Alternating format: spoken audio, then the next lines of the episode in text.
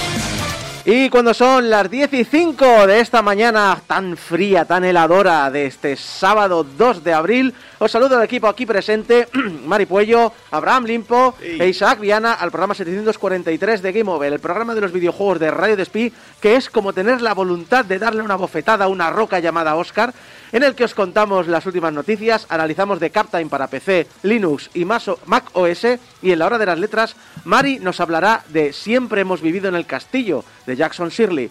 Pero antes, antes hay que decir, antes de seguir con el programa y demás, que hoy es programa vieja guardia, ¿eh? Hoy estamos tres de los más veteranos de, Game Over eh, y estaba pensando cuando venía para aquí que entre los tres sumamos más de 60 años o alrededor de 60 años de experiencia radiofónica. Eh, y, unos 120 años de experiencia general. Eso también. Pero claro, venía pensando, claro, somos muy veteranos. Eh, Viejos. ¿qué, programas hay? Es decir, solo uno cada, cada uno de nosotros eh, probablemente tenga eh, más experiencia radiofónica que, la, que en muchos podcasts la suma de todos sus componentes. No es algo, no lo estoy diciendo como algo peyorativo, que quede claro. Eh, pero también estaba pensando, es que también hay mucha audiencia de Game Over que tiene más, tiene más años escuchándonos a nosotros que la suma de experiencia de podcasters de muchos podcasters modernos, claro, porque hay mucha gente, eh, de hecho el chat, estoy viendo que el chat está súper activo. Hoy está muy activo. Hoy el día que menos gente venimos al estudio, hay más gente en el chat hablando. Eh, y también me gustaría saberlo, porque sé que hay gente que se ha reincorporado más tarde, pero también por los comentarios que nos dejáis en las redes sociales, hay oyentes súper, súper veteranos. Me gustaría que, nos fuerais comentando el, eh, un poquito, pues eso, de cuánto tiempo nos, nos, nos... Mira, dice, nos has pillado, somos unos viejos. Nos gustaría saber cuántos, eh, cuánto tiempo lleváis escuchándonos vosotros. Eh, sería interesante. Pero bueno, eh, hablando de, gente mayor, gente que tiene ya tiempo y experiencia, pues quería empezar el programa, pero antes que siempre abro, pues dedicándolo este principio de programa a gamers ocupados. El geo malo. A ver, siempre se dice que el otro es el geo malo. ¿Por qué? Porque no hay un geo bueno. Nunca lo ha habido. Correcto. Eh, no, lo digo que en honor de Games Ocupados, el podcast que visité la semana pasada, eh, lo podéis descargar ya. es el programa número 57, si no recuerdo mal, o también llamado eh, Se escribe runas, pero se lee hoguera. No, perdón, se, se escribe runas, pero se lee almas. Pues lo dicho, es un podcast que trata sobre Elden Ring. Creo que también sobre videojuegos, pero sobre todo de Elden Ring. Eh, y, bueno, pues eso, que vamos a charlar sobre el Den Ring. Pero claro, si aquí los presentes no nos va el rollito From Software, ¿de qué vamos a hablar? Y, antes de que la gente se cabree en las redes sociales, eh, sí, hay gente del programa que es muy fan. De hecho, hay cierta persona que lleva 120 horas. Bueno, la última vez que hablé con él llevaba 120 horas. No quiero saber las que lleva ahora. Ya está con el New Game Plus. Eh, así que, bueno.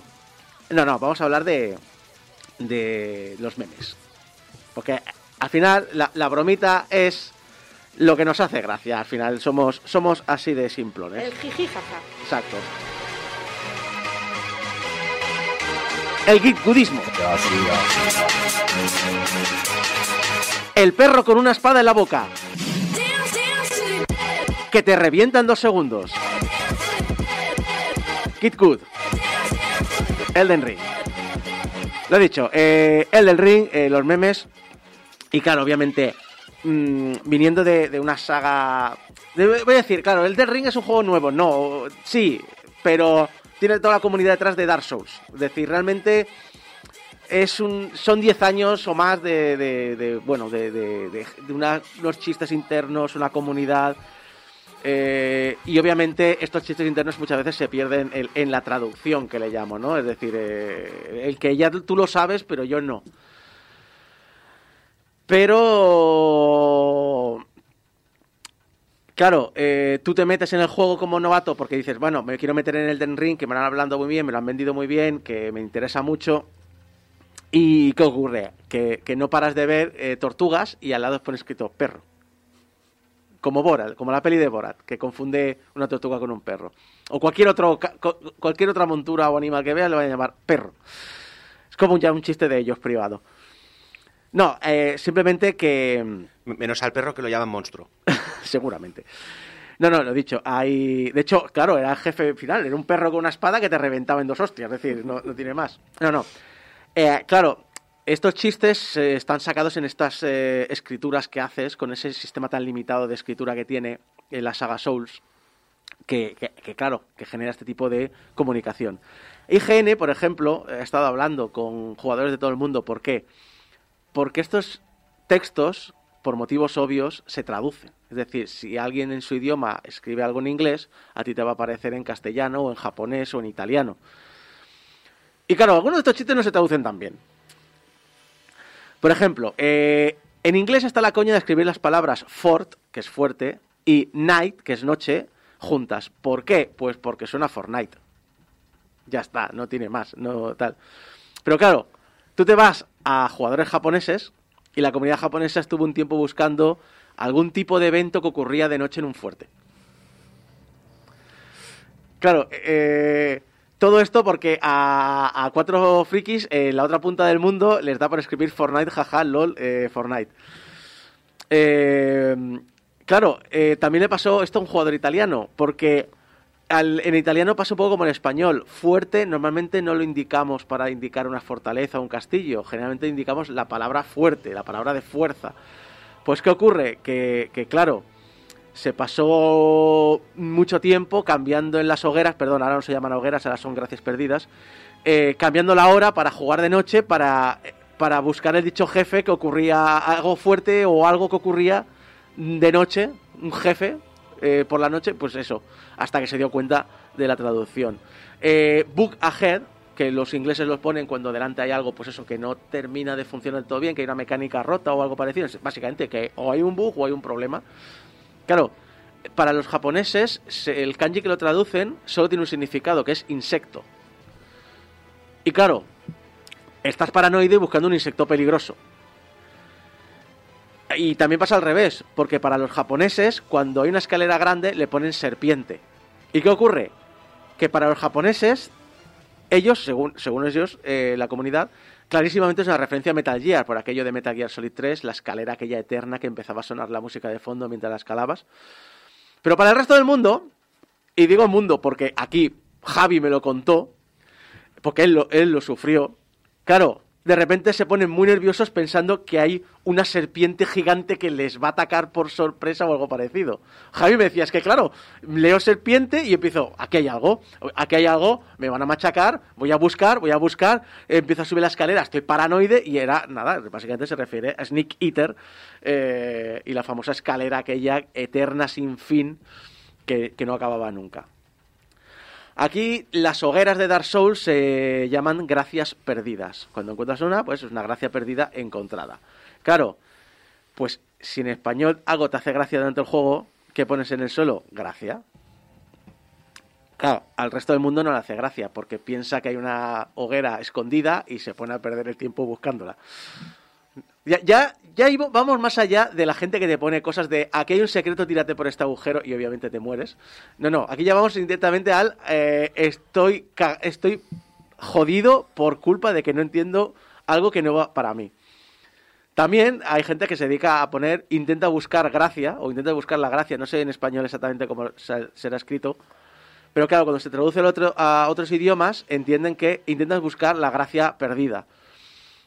Claro, en español tiene mucha gracia cuando te ponen en el suelo, intenta buscar la gracia, te la ponen en la base de una escalera, y tú intentas subir a la escalera y sin querer le das a leer el mensaje, y te machacan los tres enemigos que hay alrededor tuyo. Intenta buscarle la gracia. Uy, sí, qué gracioso. pues ya, pues imagínate si eres inglés y te crees encima de que hay una hoguera escondida. Eh, si les gusta, eh, es- es- han elegido esa penitencia. Eh, mira, de hecho, Celior dice en el chat, lo comenté con colegas, las bromillas con los mensajes se han vuelto tan continuas que acabas por no mirar los mensajes. También es cierto que eh, supongo, y esto os lo digo a vosotros jugadores de, Dark Souls más veteranos, una cosa es que hayáis empezado con el primer, Dark, Demon Souls, luego Dark Souls, Dark Souls 2, Dark Souls 3, que a pesar de ser el juego que ya lo sacó del nicho y lo convirtió en un, en un juego global, también fue una cosa que tardó muchos años en, en llegar a vender tanto. Y aquí llega el del ring y vende lo que vende a todo el mundo y tal, que es obvio que esta primera experiencia no va a ser la misma que habéis vivido eh, con los otros Souls, porque eh, la inmersión de gente es muy diferente. Y puesto que la eh, colaboración o, no colaboración con otras personas influye en vuestra jugabilidad y vuestra experiencia, es obvio que va a ser diferente a la de otras partes de la saga. Yo con lo de las gracias perdidas me quedo mejor con los memes de Twitter, por cierto. Que pone mucho el mensaje de gracia perdida encontrada a la- al lado de alguna foto de Arevalo o, de algún chiste de padres y cosas así. bueno, no sé si Arevalo se, seguirías encontrándole la gracia, pero bueno, eso ya, es cosa, eso es ya cosa de tus gustos. Y relacionado con lo de hacer gracia, acabamos con una curiosidad digna de la sección de Japón, hierba. Eh, por algún motivo, porque Volcano se ha ofendido muchísimo, porque Volcano es un gran experto japonés que tiene. No, no soy un experto fluido. japonés, simplemente me gusta Internet. Lo he dicho. En internet, eh, en vez de poner el kanji de reír cuando algo les hace gracia, ponen una W. Y lo ponen muchas veces, seguidas. Si habéis visto algún streaming japonés, algún clip de YouTube de streamers japoneses y demás, veréis que la pantalla se llena de W o de barra inclinada hacia adelante, barra inclinada hacia detrás, que más o menos hace el mismo efecto. Es nuestro equivalente a poner LOL, básicamente. Claro que tú cuando ves un montón de V seguidas o un montón de barras inclinadas seguidas, tiene forma de hierba. Y hierba es el mensaje que ponen los japoneses cuando algo les hace gracia. Al igual que antes nosotros decíamos que nosotros ponemos gracia, ellos ponen hierba. Pero es que para ellos no hace falta ya ni el chiste. Ellos si ven un trocito de hierba ahí en el paraje, ya ponen el kanji de hierba y a los japoneses les hace gracia porque hacen la relación inmediatamente. Para los chinos, sin embargo, es diferente. También veréis el, el ideograma de hierba en lugares bastante jodidos. Y es porque este ideograma se parece a otro que básicamente es eh, el equivalente a eh, joder. A fuck en inglés. Que no te diría tanto joder porque aquí muchas veces lo relacionamos con la parte más sexual, eh, pero ese fuck intenso en inglés ya sabéis a qué se refiere.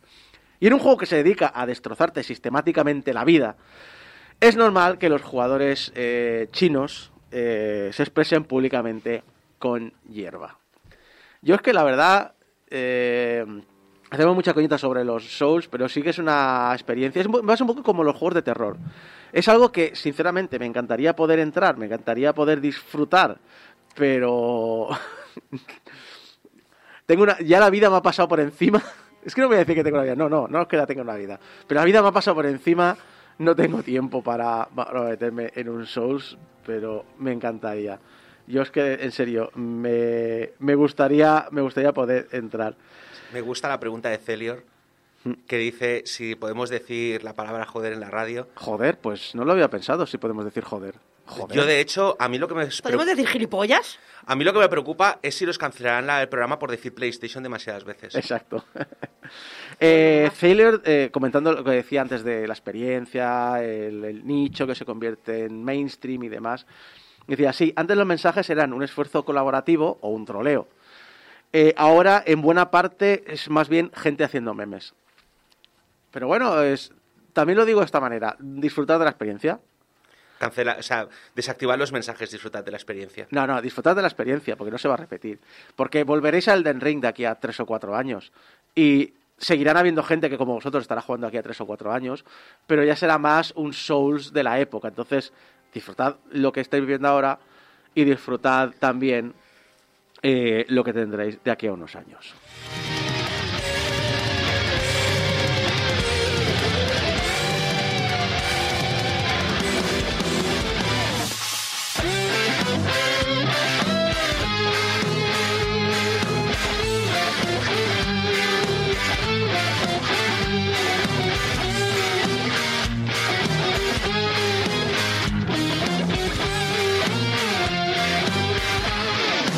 Todos a bordo del tren del hype.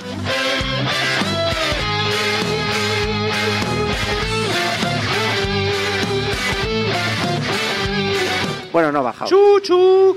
Bajaos. A- a- me encantaba mucho los recopilatorios de mejores mom- momentos divertidos de, de Battlefield.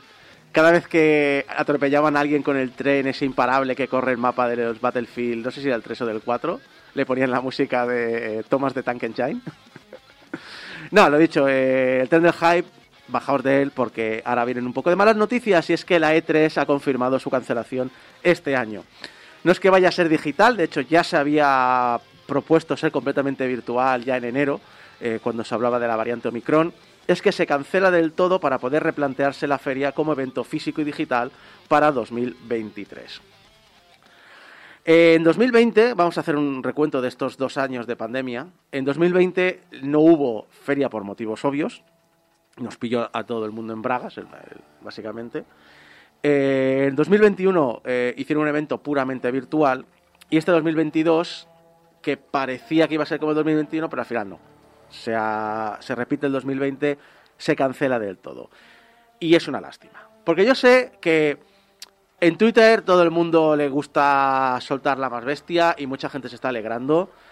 Eh, Sí que es cierto una cosa.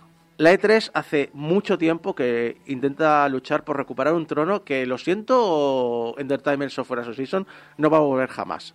Ha quedado lejos el tiempo donde solo la E3 y el Tokyo Game Show eran las únicas ferias relevantes del año. La E3 la crearon porque en la feria equivalente en aquel momento, que era la CES, que era de electrónica un poco más en general, los videojuegos, a pesar de estar trayendo muchísimo interés, estaban siendo como tratados de segunda fila y decidieron hacer su propia feria.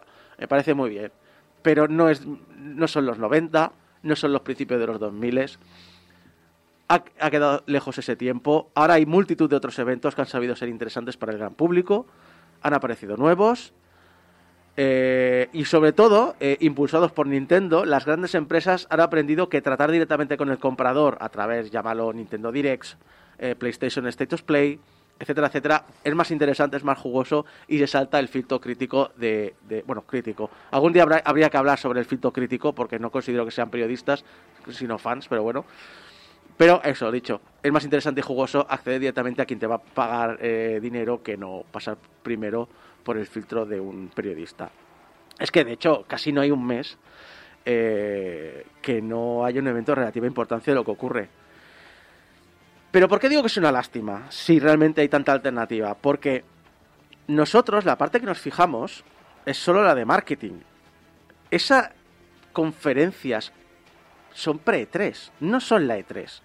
Esas conferencias que todos nos flipábamos y mirábamos, era, se hacían simplemente porque había una excusa de que ir a la 3 iban a estar allí todas, entonces antes, eh, yo soy un fabricante de hardware, te voy a presentar algo, bla, bla, bla, bla, bla. Era una excusa, sí. Pero lo importante de la E3 realmente para la industria, para el futuro de, de la industria, era el evento en sí, donde cientos de pequeños y medianos estudios hacían negocios, buscaban editores, establecían relaciones personales y laborales, eh, sacaban feedback unos de otros y en general tejían las bases de la industria. Y lo siento, cuando sabemos esto, cuando sabemos realmente que la E3 es mucho más que no, jaja, lol, he traído a Cirque du Soleil para presentar el Kinect y, eh, periodistas de aquí, os voy a regalar una Xbox 360 Slim, jajaja, oh Dios mío, sois periodistas, pero os vais a pasar dos horas aplaudiendo y abucheando y silbando y, y gritando. Si, nos vemos más allá de eso y lo vemos realmente como un, e- un evento que teje industria, claro, te da lástima. Y sobre todo, te da un poco más de rabia ver gente como Geoff K- Keighley tuitear simplemente un emoji guiña- guiñando un ojo al poco de hablarse de la cancelación de la E3. Sinceramente, me parece muy poco profesional. Y teniendo en cuenta, además, que Geoff es uno de los organizadores del Summer Game Fest, que rápidamente acudió a publicar que sí, que ellos en junio tendrán evento, hombre, me parece feo. Porque es como una parte implicada. Especialmente Geoff, porque no te voy a decir que no tengas una carrera de periodista detrás, porque has hecho muchas cosas, pero gran parte de tu imagen pública viene de haber sido la figura pública de la E3 en los últimos años. Me parece bastante feo.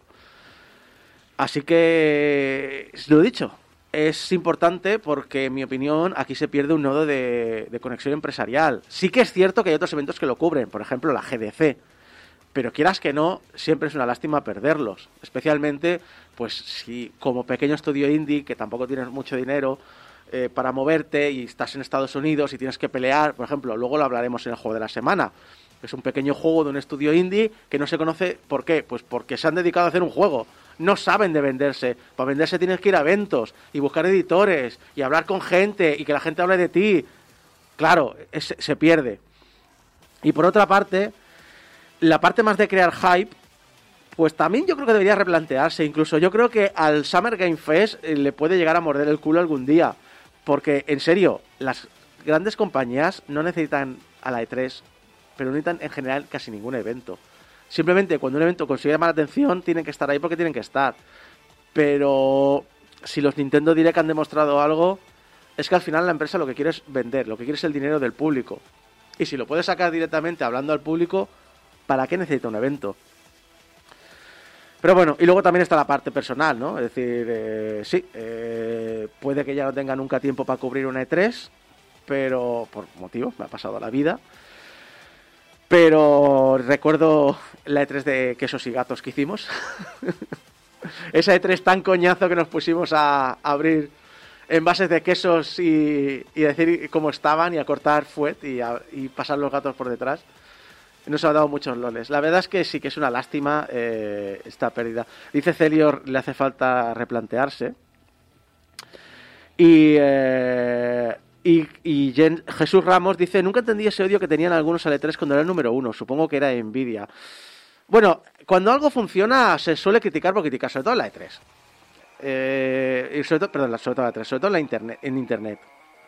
Mucha gente diciendo, oh, este, este movimiento también que hubo eh, porque claro, es que esto de las conferencias en streaming petó mucho, sobre todo cuando empezó a petar el, tema indie. Y si miráis, el- yo siempre, yo lo pido disculpas si, soy muy pesado, pero yo su- suelo tender a, a compararlo siempre el mundo del videojuego con el del cine. Y no sé si recordáis ese movimiento de gente que miraba por encima del hombro a los que disfrutan, o disfrutamos, porque yo aquí me incluyo, de las películas simplemente palomiteras. Eh, es un poco eso. Eh, explotó el videojuego indie y también fue un... eh, em- eh, hubo un tiempo en el que los foros, si decías que jugabas a Call of Duty te gustaba, te miraban mal. Realmente eras como una especie de... de no tienes ni puta idea de videojuegos, un apestado. El problema que tenía la E3, al menos desde mi punto de vista, es que, eh, como dice Celor, le faltaba replantearse. Eh, E3 empezó siendo un evento que estaba abierto al público, pero llegó un momento en que era demasiado grande, sí. se- tú podías, habían dos o tres días que eran Sí, solo pero, para la pero, prensa. no, pero no empezó así. eh. Había un día que era para la prensa, pero el E3 siempre había sido Sí. un evento abierto al público. No, siempre no, al contrario. Eh, hace unos cuantos años, bastantes ya, se, empezó, se hizo ya el Día del Público, que yo nunca lo entendí, nunca me gustó eso. Sí, el problema es que es un evento demasiado grande y cuando lo abrían al público la gente se quejaba de que había muchas colas. Pero es que la cosa es que nunca... Es un evento que, que tendría que haber, que nunca se tendría que haber abierto al público. Es un evento para profesionales Exacto. por profesionales. De hecho, incluso te diría que se debería limitar el acceso a la prensa uno o dos días. En plan de, aquí solo tienen que estar desarrolladores para hablar con desarrolladores. Y como esas cosas no se hicieron porque pensaban que serían populares, en la práctica lo que nos queda del E3 es mucha gente dando feedback de las colas no me dejan ver el evento. Sí, pero el Tokyo Game Show, por ejemplo, que sí que es un abierto, eh, evento abierto al público, también hay colas y nadie se queja. Es decir, La gente también se queja. Otra cosa es que no lo, no lo leamos porque está en japonés. puede. O porque a lo mejor los japoneses están más acostumbrados a las colas. Pero pero sí, los- a ver, pero es igual, si esto nos pasa también aquí, mira el salón del manga. Es lo que te iba a decir, o sea, cuando vas a ciertos eventos con cierta cantidad de gente que, que llama la atención, tú tienes, o sea, tienes que saber que vas a hacer colas. Es, No sé, yo a mí, yo por ejemplo hay, ciertas, hay ciertos sitios a los que no voy porque soy una persona por mi idiosincrasia odio las colas. Y entonces me pierdo cosas por n- simplemente por no hacer cola, pero porque ya sé que ese sitio vas a hacer cola. O sea, quejarse de algo que ya sabes que quieres, ir al E3 y estar tú solo. Pues sí, un poquito, un poquito eso. Sí, a un ver, poco, la verdad es que sí. esperemos, es- espe- esperemos realmente que este tiempo de descanso les vaya bien. All right, I can see that I will have to teach you how to be villains.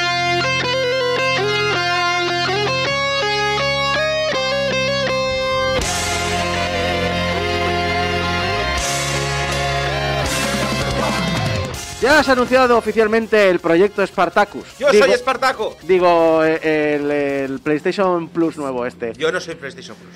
Eh, Y mi esposa tampoco. eh, no, y no referencia a Lazy Town, que sí me gusta hacer el chiste, pero no. eh, es el, la reimaginación de todos los sistemas online de Sony. Los han reintegrado todos en un único servicio. Un PlayStation Plus que va a tener eh, tres niveles según tus necesidades. Eh, PlayStation Plus Essentials va a ser la versión más básica y es más o menos el equivalente al PlayStation Plus actual.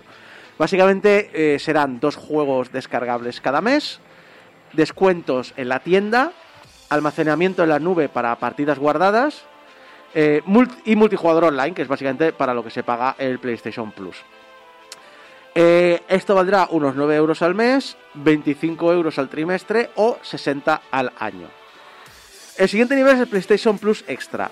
Esto tiene, este nivel tiene lo mismo que el anterior, lo dicho, los dos juegos, los descuentos, la nube y el multijugador online, pero además te añaden un catálogo de 400 juegos de Play 4 y de Play 5 para descargar y jugar en la consola. Estos juegos son un catálogo variado que incluye tanto títulos de PlayStation Studios como Death Stranding y demás, o eh, de terceras compañías. Este tier pasa de, pues si es al mes, pasa de 9 a 14 euros, si es el trimestre pasa de 25 a 40 y si es anual, pues pasamos de 60 a 100 euros al año. Y el máximo nivel es PlayStation Plus Premium, que es lo mismo que el anterior y además otros 340 juegos extras de generaciones anteriores. Si no, lo he si no me he confundido, porque depende de lo leas, te lo pone de una manera o de otra, los de PlayStation 3 serán por streaming, los de PlayStation, PlayStation 2 y PSP estarán eh, en streaming y descarga. Y si preferimos jugar a los juegos que están disponibles en streaming, podemos hacerlo desde la Play 4, desde la Play 5 y PC.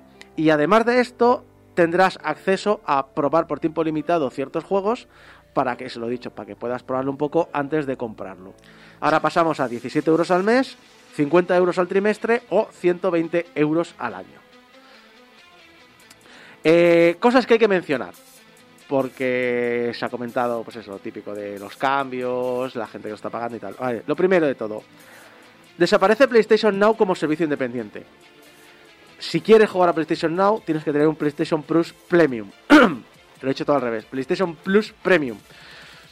Eh, si ya tenías eh, meses pagados de, Play- de PlayStation Now, se te van a convertir automáticamente en PlayStation Plus Premium hasta la fecha de vencimiento. A partir de ahí tendrás que pagar el nuevo precio. Lo mismo si tienes ya pagado PlayStation Plus, se te convertirá en PlayStation Plus Essential eh, automáticamente.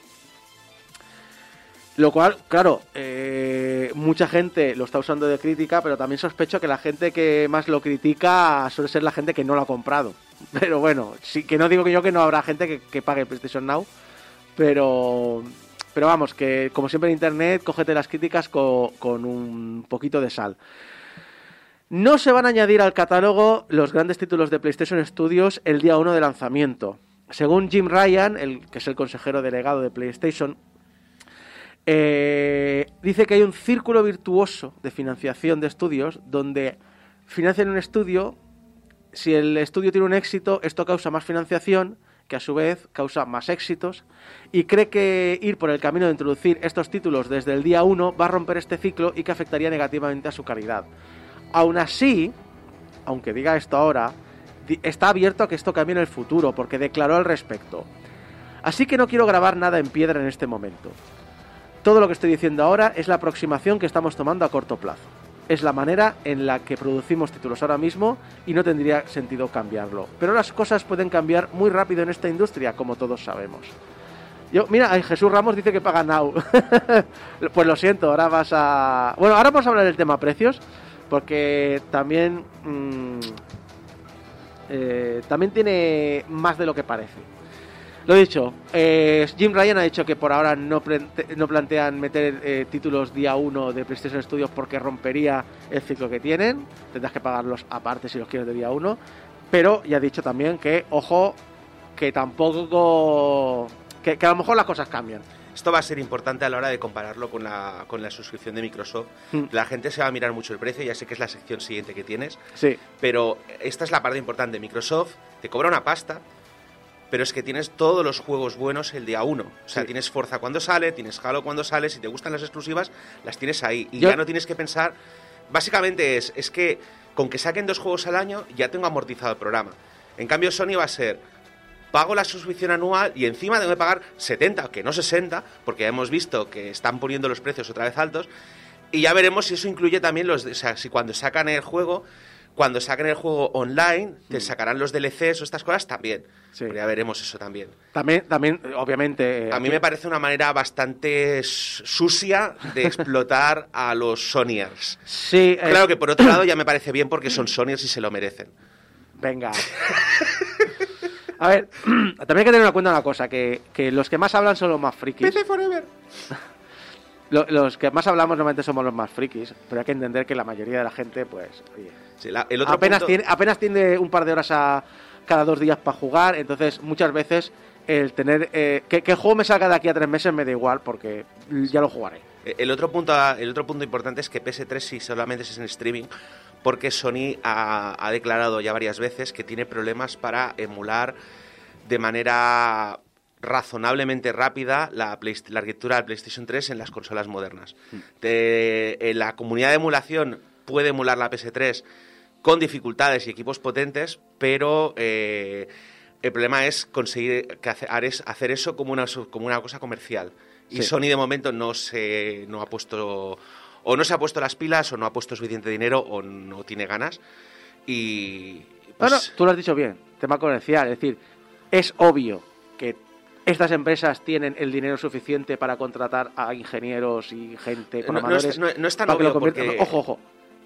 Pero que el dinero invertido luego resulte comercialmente viable para la gente que esté dispuesto a pagar ese dinero, es ahí donde hay la discrepancia. Sí, a ver, no es tan obvio porque la esto lo, lo comentaba bastante el, el mm, Modern Vintage Gamer. Modern vas Vintage Gamer, que el DSP de la PlayStation 3, el uno de los coprocesadores especiales, es especialmente complicado a nivel de proceso. Y claro, en un PC no tenemos mucho problema porque habitualmente nos sobran ciclos. Solemos tener eh, núcleos de sobras, porque además el, el emulador de PS3 te pide no una máquina, sino un maquinón, y además se salta cosas. Pero además es que el emulador de PS3, nosotros como lo bajamos gratis, nuestras expectativas de que funcione son bajas. Sí. Pero claro, eh, el problema es que Sony no puede permitirse expectativas bajas. Si saca el producto, tiene que sacarlo que funcione el 101% de las veces. Bueno, luego tiene Nintendo que cada emulación que hace de la Nintendo 64 va peor que la anterior y encima te cobra por ello, pero bueno. Ya, bueno, pero los nintenderos también sois muy especiales. No, ahora sí que vamos a hablar de algo, del precio. La comparativa que hemos hecho desde el principio todos los frikis, y en este programa, eh, cuando vino Javi la última vez también lo estuvimos hablando, es obvia. Lo vamos a comparar con el Game Pass. En Game Pass, por 13 euros al mes, tengo el Game Pass Ultimate.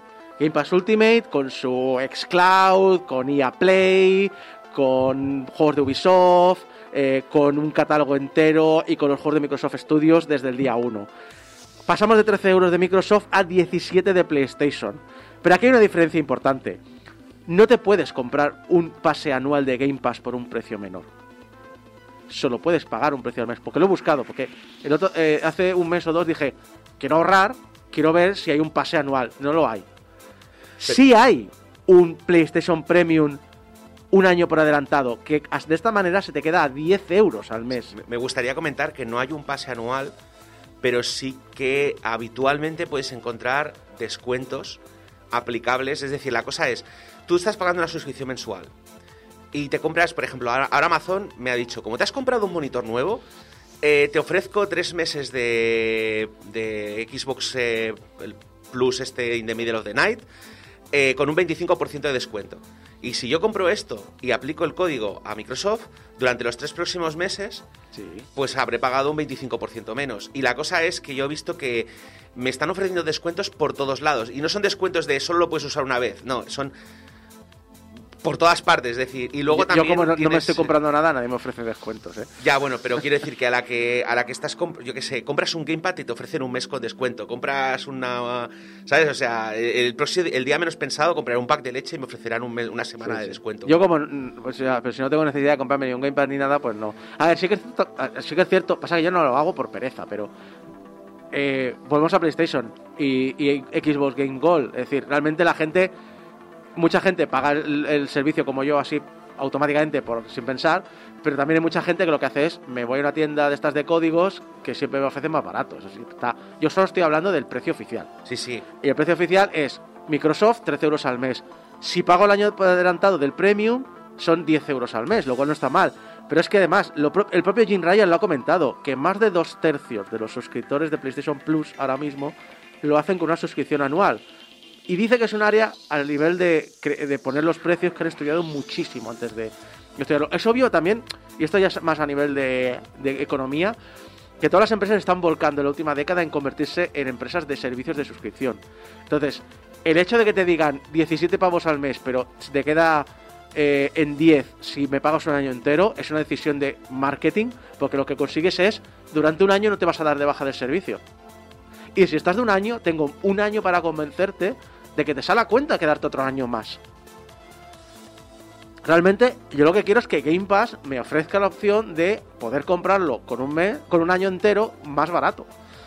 Me parecería interesante. Se está hablando ahora de que va a haber un Game Pass familiar. No sé en qué va a quedar porque es rumor. A nivel, por cierto, a nivel de precios comparado con el pack de Nintendo cuando sale. Nintendo son, eh, si lo quieres todo, si lo quieres el game, o sea, si quieres el Nintendo Online más el pase de expansión, que a mí me hace mucha gracia llamar pase de expansión a un Nintendo Online Plus o como lo quieras llamar, creo que se quedaba en 40 euros al año. Tampoco está mal. No está mal, pero no, te, no te ofrece juegos ya. ni te ofrece juegos, solo tiene el online, que tampoco tiene tantos juegos online Nintendo. Vale, sí, un Mario Kart 8 nunca, nunca, nunca está de más un Mario Kart 8 online.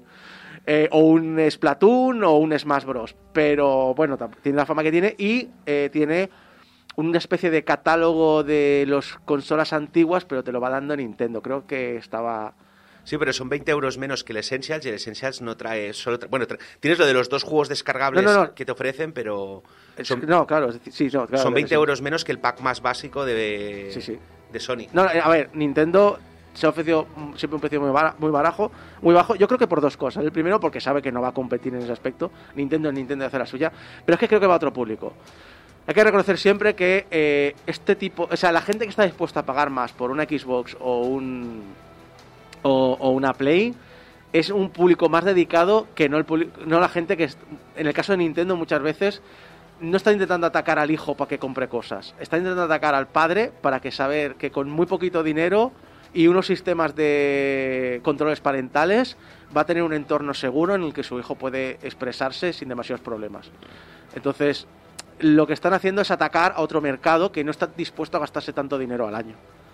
Sí que es cierto que nosotros como frikis, coño, pues mira, te pago el online, juego el, al Splatoon online y encima me pongo a jugar a- al Modern 2 traducido al español por primera o al, al inglés o español, no, al Modern 1, perdón, al Modern 1 por primera vez traducido en un idioma que no sea el japonés. Pero ya somos como, es lo que decía Jim Ryan, el, el, el- el, eh, premium de PlayStation Plus va a un público súper dedicado, que quiere jugar a juegos retro, que quiere volver a tocar ese juego de hace 20 años. Eh, que somos, no somos el, público mayoritario. Es decir, realmente la mayoría de gente quiere jugar. No te voy a decir ni siquiera novedad de turno, porque siempre se digo, mirad vuestros trabajos normales. ¿Qué están jugando? Al Warzone. ¿Qué están jugando? Al Fortnite. ¿Qué están jugando? A cosas que les permite hablar con sus compañeros y gastarse poco dinero. Y es un poco por donde van los tiros. Pero bueno, PlayStation Plus, eh, bastante, una vez visto todos los puntos de vista, bastante mejor eh, lo veo de lo que lo veía hace unas semanas con los rumores.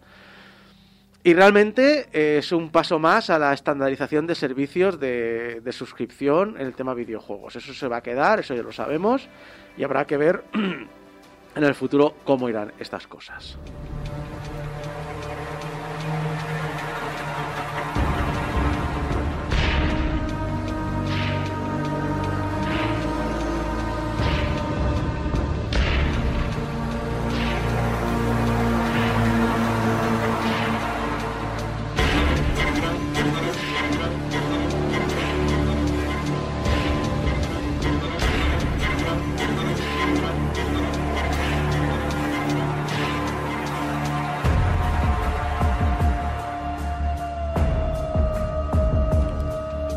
El tamaño de los juegos comienza a ser un problema. Bueno, no lo comienza a ser, ya lo era. Pero hay uno de ellos en concreto que se lleva la palma.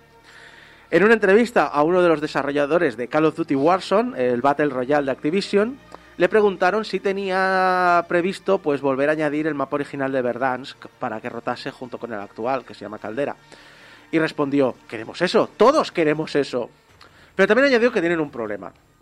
Si quitamos Caldera y digamos metemos Verdansk, simplemente estarías descargándote el tamaño entero de, Warzone. Básicamente te podría bajar el juego entero.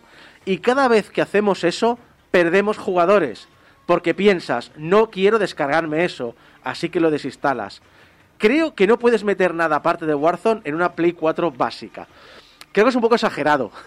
Pero sí que es cierto que con, eh, si lo tienes todo entero con el, junto con el Modern Warfare, eh, a lo mejor te caben indies. Pero un Horizon Zero Dawn a lo mejor no te cabe. Para hacernos una idea de los tamaños, Ars Technica comentaba que el tamaño de Warzone en consolas ronda los 100 GB o 150 GB si además añades Modern Warfare. En PC, el juego ocupa 175 GB o 250 si le añades Modern Warfare. Pero ¿qué lleva este juego? Es, es un juego completo, enorme, es un Battle Royale gigantesco, eh, que además van añadiendo, aparte de las temporadas, eh, cuando sale un Call of Duty nuevo, van añadiendo cosas del juego eh, para vendértelo un poquito y demás. Joder.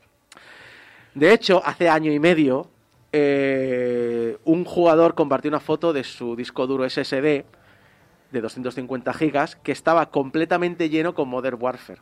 Bueno, con Modern Warfare y, y Warzone y decía, es que no puedo actualizarlo porque el disco duro me pide más espacio para poder trabajar en, en la actualización, es decir, te baja la actualización, hace sus cosas, luego borra lo que le sobra, pero es que no puedo porque el disco duro no me deja porque no me cabe nada más.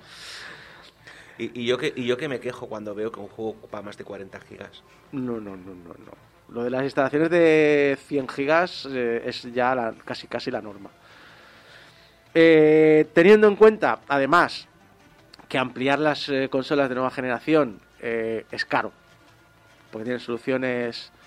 No te voy a decir que propietarias, por ejemplo, la Play 5 se ha demostrado que te puedes comprar un disco duro SSD en MVE de generación 4 y, puedes instalarlo tú por tu cuenta, pero que además, eh, aparte de que es muy caro, es que tenemos esta crisis de componentes que ahora mismo, por lo tanto los precios suben más.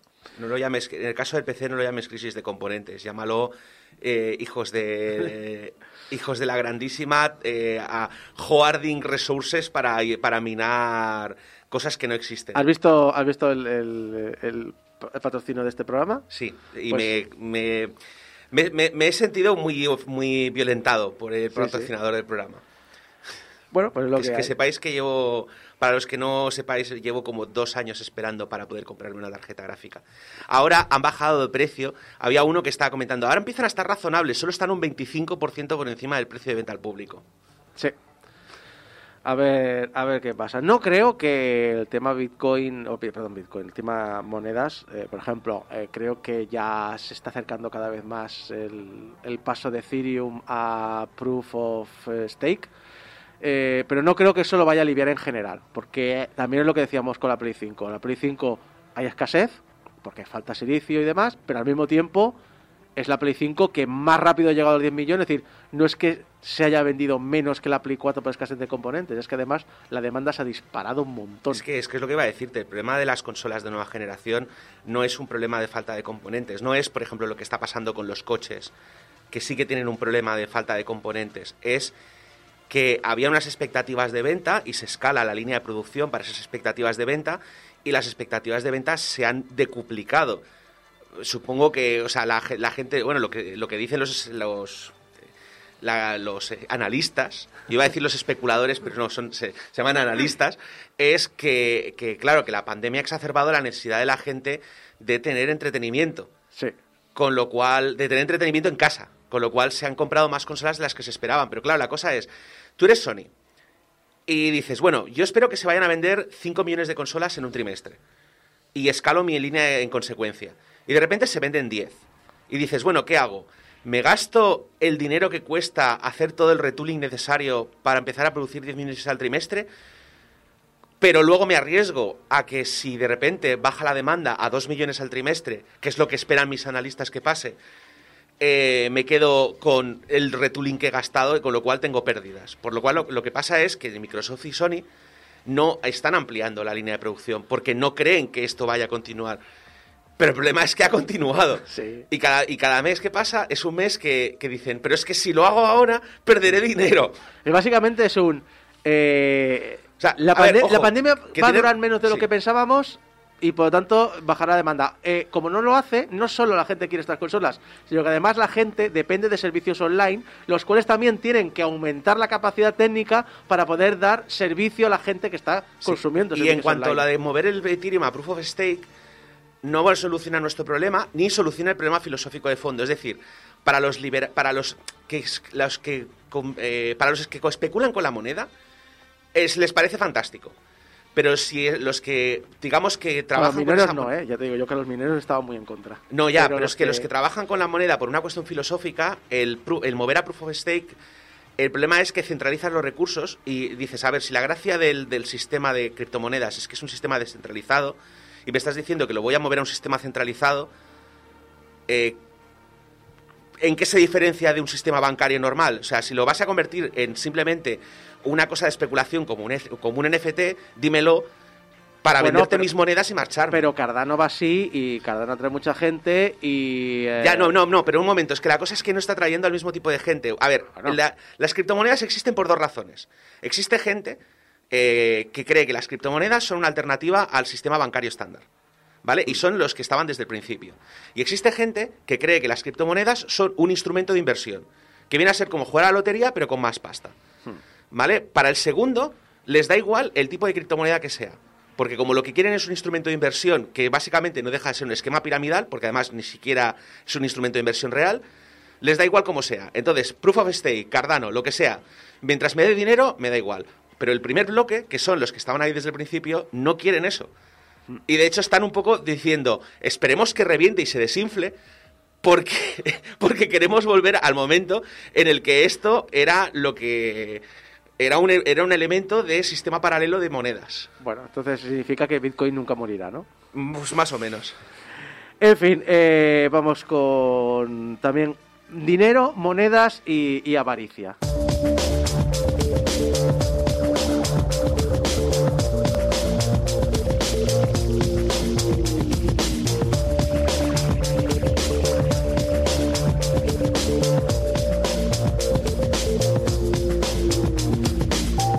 ¿Conocéis la saga Pinball FX? Si pensabas que era de los españoles de FX Interactive, la habéis cagado como yo, porque es lo primero que pensé. No, es de los húngaros Zen Studios y llevan sacando entregas desde 2007, donde comenzaron en Xbox Live Arcade. La gracia es que, a ver, sus juegos tienen microtransacciones. Es un juego de pinball, pero tú, pues nada, pues si te gusta una tabla nueva, pues te la, te la, compras y te la bajas y ya está, no tiene más. Eh, y además es un juego que está muy, bueno, es muy proclive eso, realmente una ampliación muy sencilla, relativamente económica y puedes ampliarlo tanto como a ti te guste. Eh, la coña es que hicieron una cosa y se lo curraron mucho, que es que cuando sacaban nuevas versiones te podías eh, rebajar gratis las tablas que ya tenías. Es decir, cuando sacaron Pinball FX 2, podías bajar las tablas del Pinball FX. Cuando sacaron Pinball FX 3, se pudieron bajar casi todas. No todas, ¿por qué? Porque algunas tenían problemas de licencia y no podían sacarlas, así que bueno, es entendible. Yo que sé, si has hecho una licencia con Midway, si has hecho una licencia con Warner, si has hecho una licencia con Lucas, puedes entender que hay ciertas limitaciones, que no te dejen, pero más o menos, si tú hayas pagado ciertas tablas, te las podías descargar. Es más, se la habían currado hasta tal punto que cuando sacaron ports del Pinball FX para eh, Xbox One y demás, pues eh, con el crossbuy que tenía incluido, pues podías decir retroactivamente, eh, coge mi, partida de, o sea, coge mi juego de la versión de 360 actu- eh, real, ver que compro estas tablas, déjamelas bajar. Ahora sacan un nuevo Pinball FX que se llama Pinball FX a secas. Este va a ser free to play, así que obviamente va a vivir de los micropagos de los jugadores como el resto de la saga. Sin pagar, si no pagas nada, pues tienes dos mesas que van rotando y ni siquiera tienes todos los los mm, modos limitados. Los modos están limitados, en el juego no los tienes todos. Esta vez no ha tan en gracia. ¿Por qué? Porque esta vez no han permitido bajar las mesas anteriores. Y aunque están presentes, han de comprarse de nuevo. Así que si quieres todas las mesas que tienen disponibles, nuevas y antiguas, has de soltar unos 150 euros, más allá de que luego saquen mesas nuevas. Pero no pasa nada, hay un servicio de suscripción mensual por 15 dólares al mes o 100, o 100 al año, os dan acceso a la mayoría de mesas. No todas. Que algunas son de licencias de terceros, como Indiana Jones, y se han de pagar por separado, putos comunistas de mierda. Lo dicho, eh, es curioso como han pasado de decir, oye, sí, sí, descárgate lo anterior, cosa también bastante rara en esta industria, y de repente ha llegado la, madre, la madre capitalista y ha dicho, no, no se puede. Y yo, pues bueno, pues págame por lo que ya tenías de nuevo. Bueno, ahí queda estas decisiones que a veces, a veces no se entienden y, y molestan un poquito.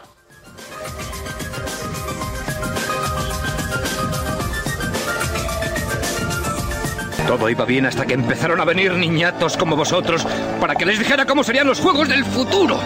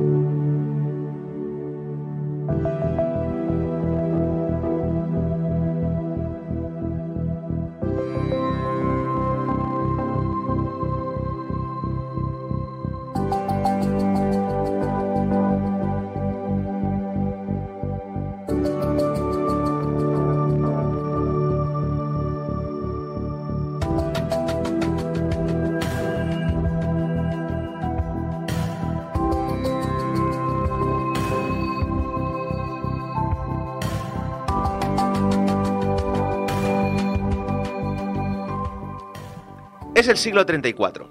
La humanidad ha desarrollado el viaje interestelar y ha formado una alianza interespecies a la que conocemos como la Federación, la Flota Espacial. Desgraciadamente, no todas las especies son fans de la, de la Flota Espacial. Así que han formado una coalición que conocemos únicamente como la Unión y han declarado la guerra a los humanos. La Unión tiene unos juguetitos nuevos muy chungos, como la Revientasoles, que ha enviado a la Tierra, bueno, no para hacer galletas, No, no. si nos entendemos. Afortunadamente la flota espacial tampoco está exenta de juguetitos y tienen preparado un generador gigante de pulsos que deshabilitará la flota enemiga. Sin embargo, esta arma necesita una fuente de energía compleja que se fabrica únicamente en una estación del espacio profundo para mantenerla, digamos, secreta ah, de las manos de la temible Unión. Para Thomas Welmu, capitán de la nave científica Copérnico, esto debería haber sido un día rutinario, analizar las emisiones del portal de transmisión que iba a llevar la nave con la fuente de energía a la Tierra y volver a casa con su mujer y su hijo. Desgraciadamente para él y afortunadamente para nosotros, porque si no, no habría juego, las cosas no iban a ser tan fáciles. La premisa del juego es relativamente simple. Nos despertamos en la otra punta de la galaxia, falta un año para que llegue la flota enemiga a la Tierra, pero la fuente de energía se ha perdido en algún planeta de la zona, así que nuestro deber es encontrar esa fuente de energía y llevarla a la Tierra antes de que llegue la otra nave. Acompañados de nuestro robot asistente y una cápsula de descenso que necesita una reprogramación urgente, pues trataremos de cumplir esa misión.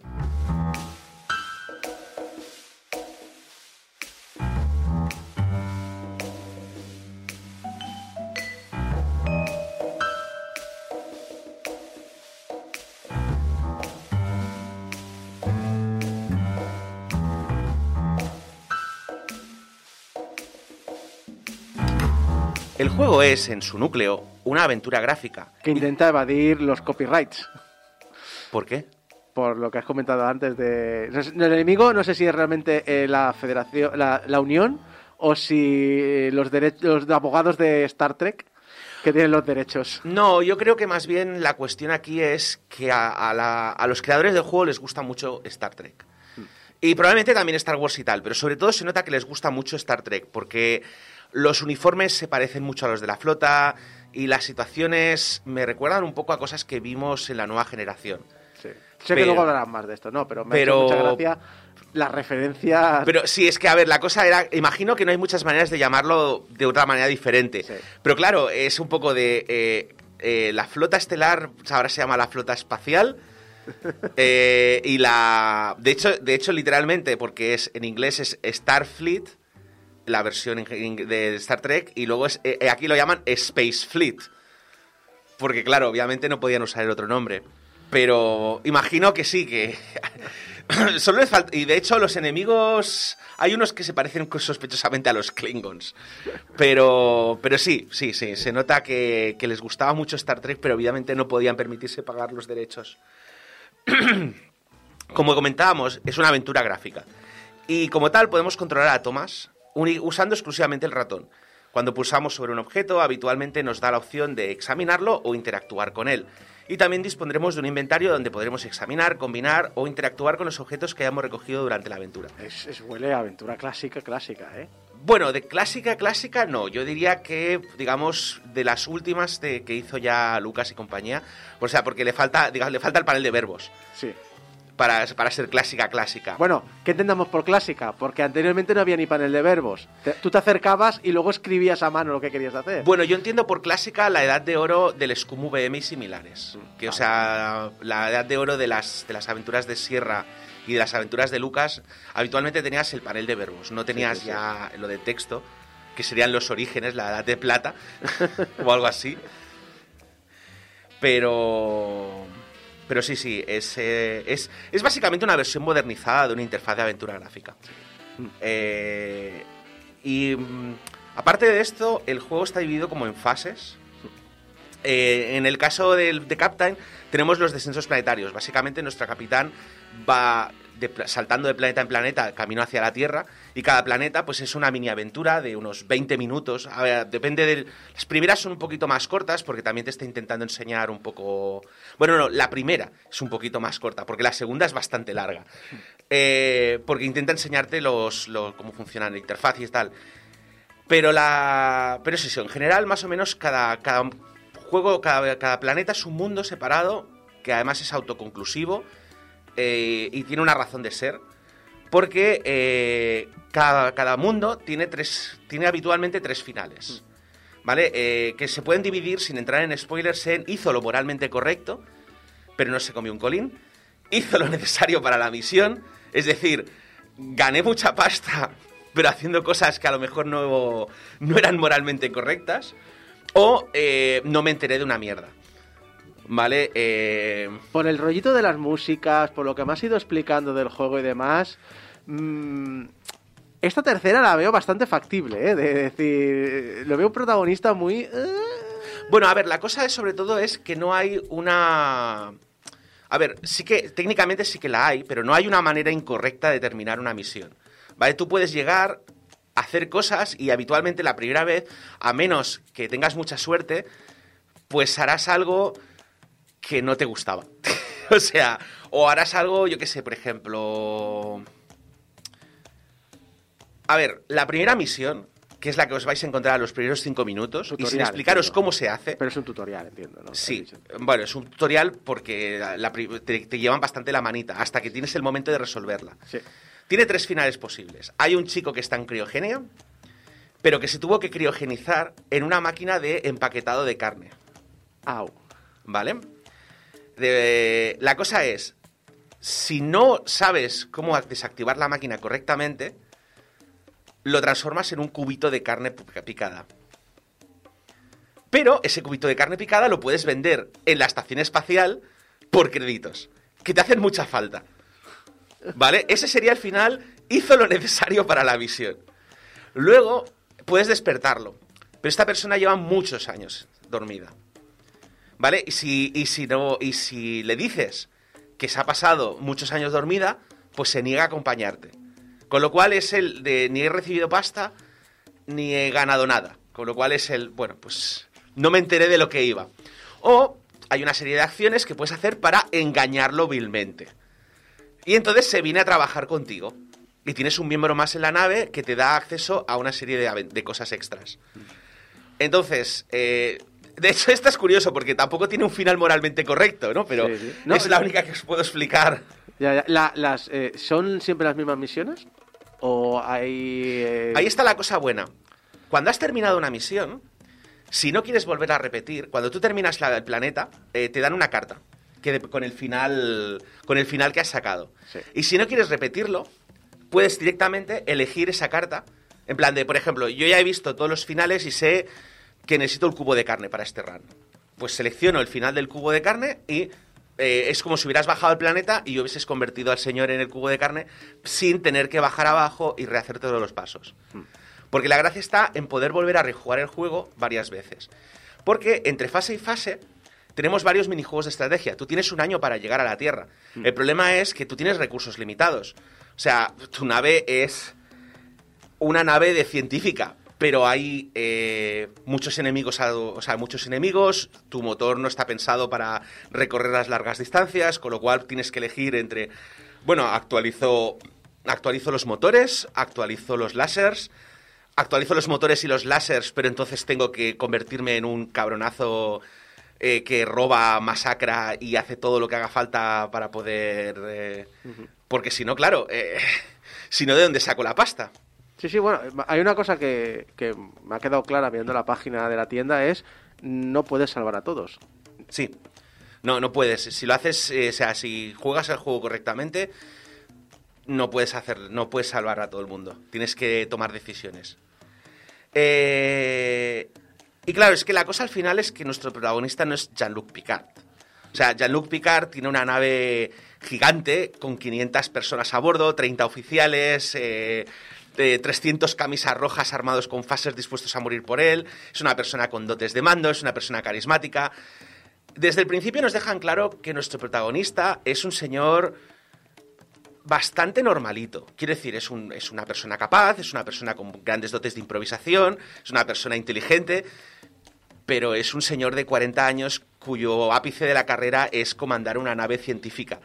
No es un capitán galar- galardonadísimo con amplios años de experiencia. Entonces, claro, hay Estás en, un, veces- estás en un puesto de, de management, ¿no? Has, has llegado a, a ser un... E- Eres un mandado, eres un Sí. mindundi. Y claro, la cosa es que hay mucha gente, por ejemplo, yo he estado viendo algunos análisis de gente, porque no hay análisis oficiales, de eso hablaré más tarde, y me he dado cuenta de que hay gente que dice, no, pero es que no puedes convencer a esta persona de esto. Claro que no puedes.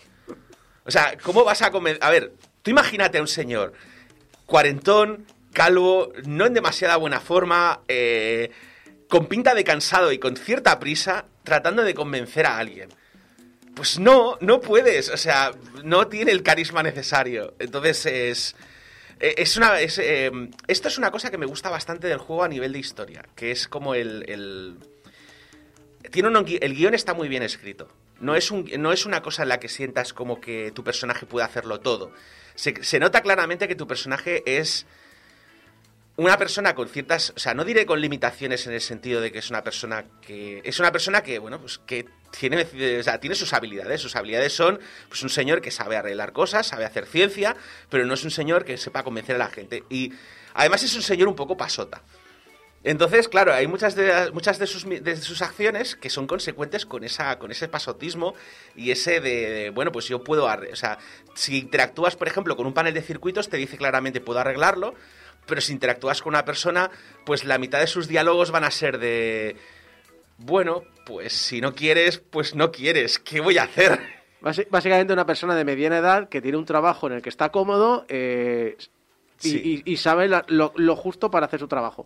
A mí, de hecho, una de las cosas que me gusta mucho justamente del juego es que los diálogos son súper frescos. Tiene un sentido del humor que encaja bastante conmigo, pero además eh, no está sobre representado. Es decir, hay momentos que son humorísticos, hay momentos que son dramáticos y hay momentos que son de ouch. ¿Vale? Como cuando accidentalmente conviertes a alguien en cubitos de carne. Pero. Pero es eso, no, no es. eh, hay un poquito de todo. Y sobre todo, una cosa que tengo que decir es que esta aventura gráfica está excelentemente adaptada al castellano por un equipo de profesionales. Que es algo que yo habitualmente. Es que, es que parece sorprendente, ¿no? Porque dices, joder, he, he jugado al Forza y estaba hasta los cojones de, de no lo quiero poner en inglés porque no entiendo de la mitad de lo que me ponen en castellano. ¿Por qué me han traducido esto como esto? ¿Por qué me han traducido esto como esto otro? Es cierto, Forza es un juego muy grande. Pero Forza no es un juego de aventuras. Es decir, no, o sea, el diálogo no es el punto fuerte. Y claro, pues, pues supongo pues que no te diré que han usado traducción de máquina, pero claramente no han usado un equipo coordinado de gente. No tenían la deformación profesional de trabajar en una empresa de traducciones es que sabes cómo se tiene que hacer una traducción. Y una de las cosas que yo creo que le faltaba a Forza es un glosario. Es decir, alguien que elabore una lista de términos de esto se tiene que decir de esta manera. Un glosario una guía de estilo, depende del tipo de, de trabajo que sea. Aquí no pasa eso. Los diálogos están muy bien traducidos, están muy bien adaptados. No hay ningún momento dado en el que tenga la sensación de estar viendo cómo... A ver, esto claramente es un chiste traducido al inglés de... Porque no sé qué. ¿Sabes? O sea, no. a- aquí es... hay un momento dado en que le... Hay, un, hay una, hay una, una, de las, una de las misiones en las que uno de los protagonistas, uno de los alienígenas, tiene un nombre que en inglés hace gracia. Y eh, porque le puedes cambiar una letra y se convierte en otro nombre. ¿Vale? Y aquí lo llamaron Initil. o algo así. ¿Sabes? Entonces, claro, la, otra está constantemente, constantemente llamándolo el inútil. Que no, que soy inútil. Claro, claro, sí. Claro, sí, criatura. ¿Vale? Eh, y bueno, pues no sé. Básicamente es uno de los pocos juegos en los que puedo decir claramente, por favor, jugad el juego en castellano. Y mira que soy de jugarlos en inglés.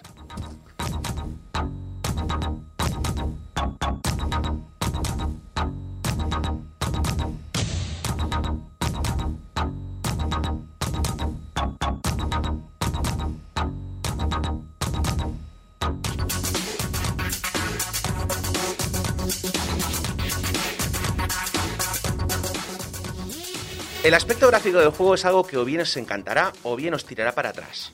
Porque todo el juego está ilustrado en 2D. Entonces tiene un estilo que recuerda mucho a las aventuras de los 90. Pero es también eh, un estilo mezclado con una cosa como muy especial. Eh, los primeros planos, lo que son las ilustraciones grandes, cuando, tienen, cuando vemos los, los retratos de los protagonistas, tiene un estilo como muy particular, muy de. muy. Eh, estilizado. Como una cosa que. un estilo que a mí me recuerda mucho a la Demostene de los 90 o al estilo grafitero con cabezas como muy. o sea, cabezas grandes, con muy angulares, las extremidades muy alargadas, muy delicadas. Eh, y a mí personalmente me gusta mucho. Pero encuentro, pero también sé que habrá gente que a lo mejor le tire un poco para atrás o le eche como le diga, bueno, pues no sé, no acabo de verlo bonito. ¿Vale? Lo- lo- los retratos no son, no son estilizados, no son fotografías, ¿sabes? O sea, A mí me ha gustado, ¿eh? Sí, a mí también, lo pero reconozco que, que es un gusto adquirido.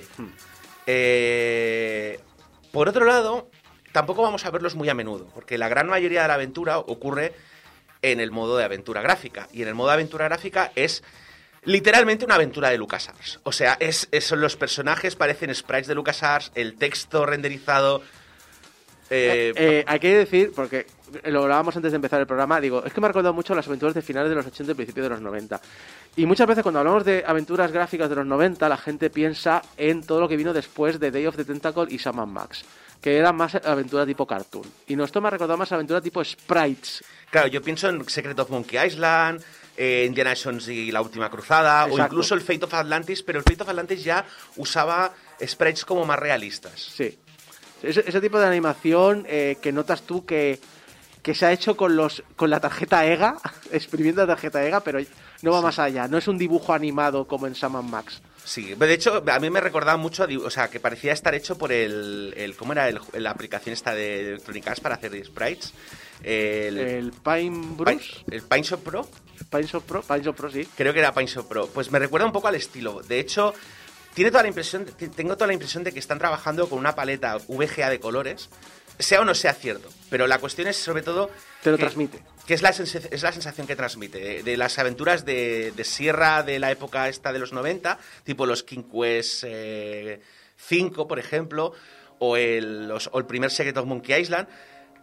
Y, y es que es que hasta, este es todo, es hasta la renderización del texto con esa fuente que es una fuente que yo relaciono mucho con el Scum VM, con el color, con el color que de- representa a la persona que está hablando, pero luego con la con el borde negro para que se pueda ver en cualquier fondo. eh, básicamente, si os han gustado esas aventuras gráficas, yo por ejemplo cuando estaba jugando este juego estaba pensando, acordándome muy fuertemente de Ichaso, porque Ichaso siempre nos dice que, los- que, que a ella no le gustan mucho los videojuegos, pero le encantan las aventuras gráficas. Sí. Y básicamente estaba pensando, no puedo esperar a recomendarte este juego. o sea, Por ahí te dice, vi, vi extraviado. Me habéis, me habéis vendido el juego al 100%, me falta enterarme del título. Se llama The Captain. sí, no te, no te preocupes porque eso iba a entrar en la última sección. Sí, sí. Eh, por otro lado, para terminar así con los apartados técnicos, me ha resultado muy curioso descubrir que la música y efectos de sonido son, eh, en resumidas cuentas, obras de libre distribución. En los títulos de crédito, porque claro, lo, lo que he hecho cuando eh, estaba buscando el compositor y no me salía el compositor, pero es que curiosamente cuando entré en YouTube a ver un par de vídeos, sabes que puedes ver los créditos de y me salía Kevin MacLeod y yo pensando, un momento, Kevin MacLeod, el de Incompetech, si este señor Lo- es, lo hemos eh, usado todos en YouTube. Sí, lo hemos usado todos, o sea... Y efectivamente, mirando los títulos de crédito, pone que todos los efectos de sonido, o casi todos, están sacados de Free Sound. Hay una lista de créditos separada para todos los títulos, para poder eh, acreditarlos a todos. Y la música, en resumidas cuentas, es, son temas de Kevin MacLeod. Y... Pero mira, lo que más ha resultado curioso no es que hayan usado temas gratuitos, sino lo bien integrados que están. No me di cuenta de que eran esas piezas, porque también supongo que han buscado las piezas menos conocidas, porque no están compuestas específicamente para el videojuego. Eh, pero están muy bien integradas, o sea, no, no me dio la sensación de que esto era música genérica. ¿Sabes? Y, tam- y no había ningún momento en el que me ha sacado del juego. Y los efectos de sonido están perfectamente editados, con lo cual, pues... También, también si te estabas metiendo en una aventura gráfica, sobre todo en el tema de efectos de sonido, en una época muy concreta, tampoco esperas algo rollo de decir me va a volar la cabeza, sino me tiene que recordar a. Sí. Supongo que ese es el objetivo que tenían. Ujú, Y en este sentido lo han cumplido bien.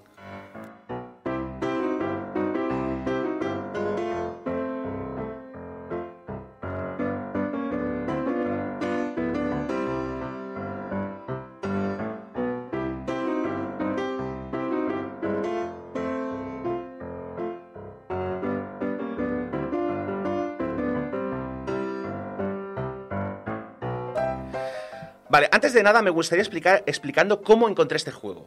Y es que a veces pocas, pero a veces acierta, el algoritmo de YouTube da en el clavo.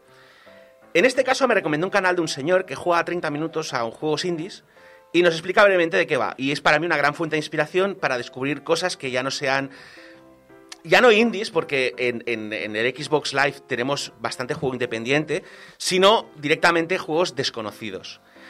Vale, y es que en este caso estamos hablando de un juego que se estrenó en diciembre del año pasado, de la mano de una distribuidora independiente y de un estudio aún más independiente, si es que entre los dos suman literalmente cinco personas. Entre eh, la productora y, el- y el- la desarrolladora. La desarrolladora son dos chavales de, de Suecia, la, la distribuidora son tres chavales no sé de qué país, pero que han, que han sacado varios juegos, pero Llámalo distribuidora, llámalo, se nos da bien eh, hacer marketing. Probablemente.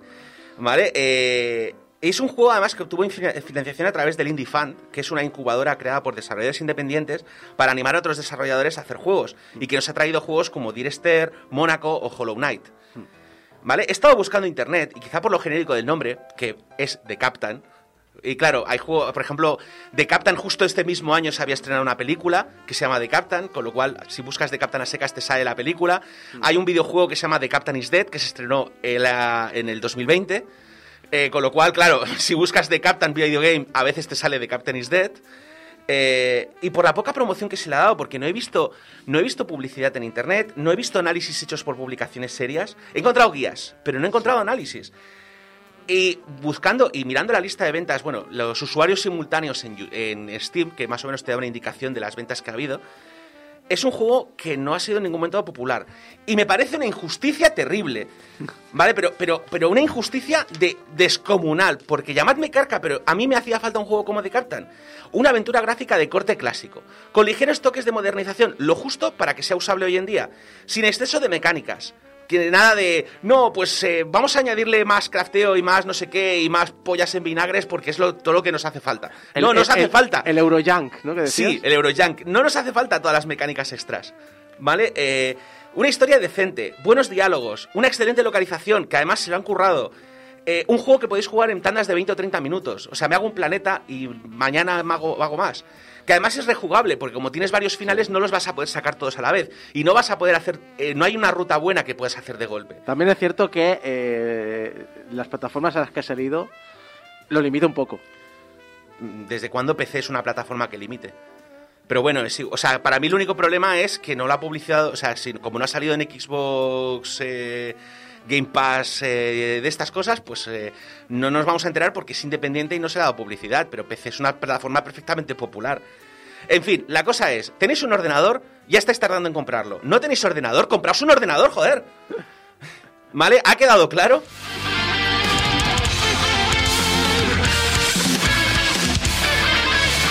Imprescindible.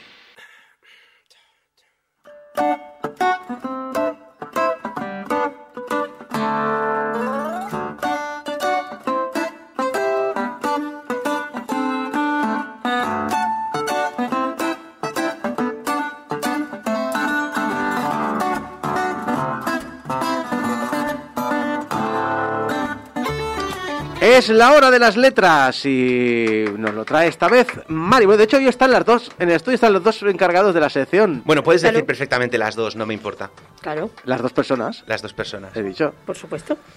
O sea, yo mucho antes de que se pusiera de moda los, eh, los, el, el pronombre genérico y demás, eh, a mí me ha gustado siempre lo de eh, usar eh, palabras que, o sea, personas, pareja, cosas así que siempre decir, si la experiencia vale para todo el mundo, pues voy a intentar usar géneros lo más genéricos posible. Rebaño, esas Sí. cosas. el rebaño y el... pero bueno. Individuos, No, pero, pero, pero sí que usa, pero sí que Mari, hoy vas a hablar también de una obra que habla de rebaños y de gente y de percepciones. Sí, sí, sí. Y de vamos cosas a, así, ¿no? Vamos a de hablar un poco y- y de la masa. Digo, Bueno, no sé si es último, pero. Pero en fin, eh, vamos a hablar de, como hemos anunciado al principio, de Siempre hemos vivido en el castillo, de Shirley Jackson. Y voy a empezar primero con la autora, porque Shirley Jackson es tal vez no es el primer nombre que nos viene a la mente cuando alguien nos pregunta por una autora de género. Salen otros nombres primero, pero yo no creo que no sea precisamente porque es buenísima, sino porque durante muchos años el nombre pasaba como muy desapercibido. Tenías que ser alguien que conociera mucho, mucho el género para, para tenerla presente y posiblemente su nombre ha pasado más desapercibido que su obra y que, su, y que la influencia que ésta ha tenido en otros autores. Es cierto que ahora en los últimos años eh, se empieza a reivindicar y empieza a sonar más el nombre, en parte porque hay muchas editoriales nuevas eh, que están buscando todos estos nombres, todas estas voces un poco olvidadas eh, y las están reivindicando, y en parte porque diferentes productos audiovisuales pues la han vuelto a poner en, el foco. Y por, por supuesto estoy hablando de La maldición de Hill House, que aunque el producto final no se parece en nada al original, eh, supo recrear muy bien esta atmósfera opresiva y esa sensación de no poder escapar al implacable influjo familiar en forma de fantasmas. Porque de nuevo sí, hablamos de escritores y metáforas, que sabéis que me encanta. Eh, catalogar a Shirley Jackson de una escritora de terror solo porque su obra magistral cambió el género de la casa de terror para siempre, sería hacerle un flaco favor, porque Shirley no es una escritora de terror, es una escritora de mal rollo. Se te puede explicar cosas súper cotidianas, pero tú vas a estar leyéndolo sabiendo que algo está mal, algo falla ahí. Eh, a veces lo, so- lo sobrenatural o es ilusorio o es secundario completamente, ni siquiera existe. O la maldición de Hill House no son los fantasmas, sino la condición humana y subyacente la represión que se ejerce sobre los cuerpos femeninos. Porque eh, para entender algunos de los temas de, de la escritora y sobre todo esa fascinación por esos entornos opresivos, por la presión social, las pequeñas envidias, la incomodidad cotidiana, hay que conocer un poco de dónde viene. Eh, Shirley era una mujer brillante, era un coco. y ella ya nació en California en una familia acomodada, era nieta de un gran arquitecto, estaba rodeada de cultura, de posibilidades, se casó con un estudiante también brillante eh, y se mudaron a Nueva York y ella empezó a escribir y tenían como una, una vida como muy, muy viva, ¿no? Todo fiestas y tal. Y entonces, cuando ella no tenía aún los 30, su marido fue asignado como profesor a una, a una universidad en Vermont, en un pueblo pequeño, en la América Profunda, y allí además nació el primero de los cuatro hijos que tuvieron. Y aunque ella nunca dejó de escribir, la vida que conocía cambió para siempre. Porque ahora imagínate, en una de esas pequeñas comunidades católicas de mediados del siglo XX... Y, y de hoy en día, porque siguen siendo así, ¿eh? Sí, sí, pero tú imagínate, además, hace mm, casi 100 años, después de la Segunda Guerra Mundial, se muda esa familia de raritos que andan por ahí invitando a otros raritos a su casa, De la ciudad, además. que son de la ciudad, que encima uno de ellos es judío, eh, y la otra además cree en una especie de magia curativa y en los espíritus, y, y publica historias donde claramente está hablando de nosotros y no muy bien. A ver, pues todo este ambiente opresivo y represivo de estos pueblos pequeños es el que mejor supo plasmar. La otredad en, en ambientes cerrados, el no pertenecer, que es casi el peor crimen que, que pueda cometer una persona. Y al fin y al cabo, ella siempre fue la forastera en ese pueblo, la mujer de ciudad, excéntrica, altiva, porque tampoco es que ella fuera una persona eh, que fuera a rebajarse mucho a otros estándares, que encima era escritora y intelectual, siendo mujer. Esta- est- esta- me está recordando a, Kon- a, Kojima y Konami. Konami era un hijo- una banda de hijos de puta, sí. Pero Kojima tampoco hizo mucho para... Pues era un poco esto. Eh, entonces, eh, todos estos temas es donde mejor se refleja lo que os comentaba en una, hace un poco para arriba, que ella no escribe en terror, ella escribe mal rollete, mal rollo cotidiano y mezquino, donde no está pasando nada más. En esas páginas, por ejemplo, que una muchacha paseando por la calle bajo la atenta mirada de los vecinos y aún así tú lo único que quieres es que llegue ya a casa, que pueda respirar tranquila, que cuando llegue a la calle del bar no haya hombres sentados fuera bebiendo una cerveza que vayan a hacer comentarios cuando pase, que las vecinas se metan en sus asuntos y, y que los niños dejen de acumular piedras en un rincón de la plaza. Y puede que realmente no pase nada, que ella llegue a casa, o puede que pase todo, pero como es Shirley Jackson nunca lo sabemos. Eh, de hecho, fue curiosamente un pequeño corto, eh, cuento corto, perdón, que publicaron en el New York Times o Post, ah, lo he puesto diferente en dos sitios, me acabo de dar cuenta, ya no recuerdo cuál es el bueno, eh, llamado La Lotería. Es, es un cuento buenísimo donde condensa en muy pocas palabras todo lo que se ha estado explicando sobre su estilo. Este, este cuento le dio fama y a la vez cierto mal nombre, porque a pesar de que la crítica alabó el cuento y lo, es que es porque es una maravilla de cuento, el público general o bien entendió la historia o bien se sintió ofendidísimo porque alguien, una mujer, había escrito ese tipo de cosas. Pues la misma Shirley Jackson bromeaba acerca de las cartas que recibió al respecto, comentando que os sorprendería la cantidad de gente que pensaba que la señora Hutchinson ganaría una lavadora Bendix al final. Porque, a ver, las cosas como son. Lo que decíamos antes, en un pueblo pequeño los forasteros no suelen ser muy bienvenidos. Pero si además eres sarcástico y malhumorado, pues no acabas nunca de encajar. Ya. Si no habéis leído el cuento, por cierto, eh, os recomiendo que lo busquéis en internet, está gratuito. El, el New York Post lo tiene publicado en inglés, pero seguro que lo podéis encontrar en castellano. Y es, es que mola muchísimo. Me da, me da la impresión que esta señora siempre tuvo la impresión de que volvería, volverían a vivir en una ciudad. No lo sé, porque Y dije, ¿o para qué? Sí, o, o simplemente no le importaba mucho llevarse bien con esa gente. Ya tenía su mundo Hmm. y para qué voy a estar. Y, ta- tampoco- y tampoco tienes muchas posibilidades de llevarte bien con esa gente si es una cosa absolutamente opuesta. Piensa Sí. que estas comunidades habitualmente la manera que tienen de generar unidad es a través de, de la unidad. O sea, es decir, no es unidad a través de la diversidad, sino unidad a través de la conformidad. Explícale a una persona que ha crecido toda su vida diciendo que, o sea, que le han es convencida de que puede ser una persona independiente y que le digan que tiene que eh, conformarse Sí. a, a- a ser una ama de casa, a no pensar, a no tener ideas complejas, a no a que básicamente se convierta en una cuidadora de los niños y una criadora. Me ha recordado por un momento a, a Arma Letal. Yo estaba. Yo estaba pensando un poco Arma falsas, letal, no, no me refiero. a- no, arma letal no, ¿cómo se llamaba? falsas Arma- apariencias. no, la Hot Foods, la de. Ah, sí, la de Arma fatal. arma, fatal, eso, arma fatal. Arma fatal. Yo que estaba estaba el pensando... concilio del pueblo Sí. que Sí. tenían el, el cántico ese de Bueno. bien común. Sí, pues la cosa además es que justamente estas comunidades que no son, ca- son- no son católicas como apuntan en el chat, sino protestantes, No, no, pero el pueblo este era católico. Era- era Sí, católico. sí. Hay zonas americanas donde estaban los inmigrantes italianos y irlandeses, eh, la cosa es que estas comunidades habitualmente usan la presión social en forma de vergüenza ajena como un método de control. Y claro, mm, sí, es que no, es que no hay posibilidad, ¿sabes? O No, sea, no, es- que o, si- o- o- o te conviertes en uno de ellos o sigues siendo lo que eres, pero sin hablar con ellos Bueno, porque no te van a pero dejar. de ahí sale la imagen de la bruja, el mago, el hechicero, el ermitaño, gente que no quieren conformar, entonces vive a su puta bola porque vive más como viven mejor a Hasta mi- que- mi puta hasta que les prenden fuego. Exacto, hasta que les prenden fuego. Pero mientras no les prendan fuego, Sí, sí. En fin, por mucho que me guste la lotería, yo sigo recomendando que la busquéis. Eh, lo que hemos venido a hablar es de Siempre hemos vivido en el castillo, que en mi opinión es la culminación de todos estos temas y obsesiones eh, hechos novela corta. La historia aparentemente no podría ser más sencilla. Es un pequeño pueblo americano, como el que estábamos describiendo.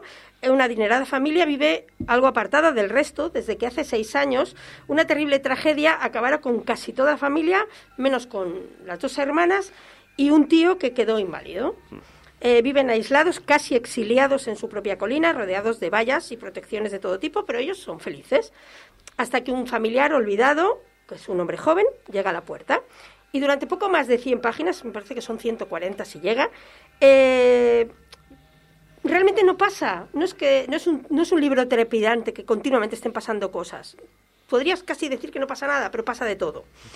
Y además con cada palabra, con cada página, el peque- este pequeño cuento gótico se te va metiendo dentro, ¿no? Y te mantiene tenso porque tú sabes que tarde o temprano algo va a explotar. Eh, los personajes más importantes, está claro, son las dos hermanas. Constance, Connie, que es la mayor, es diligente, es bonita, vive por y para cuidar a su familia, de su jardín y de su cocina. Pero nunca se aleja demasiado de la casa. De la casa quiero decir físicamente, o sea, la- ni siquiera llega a la verja de la, para salir a la calle. Eh, y solo recibe muy poquitas visitas en días contados.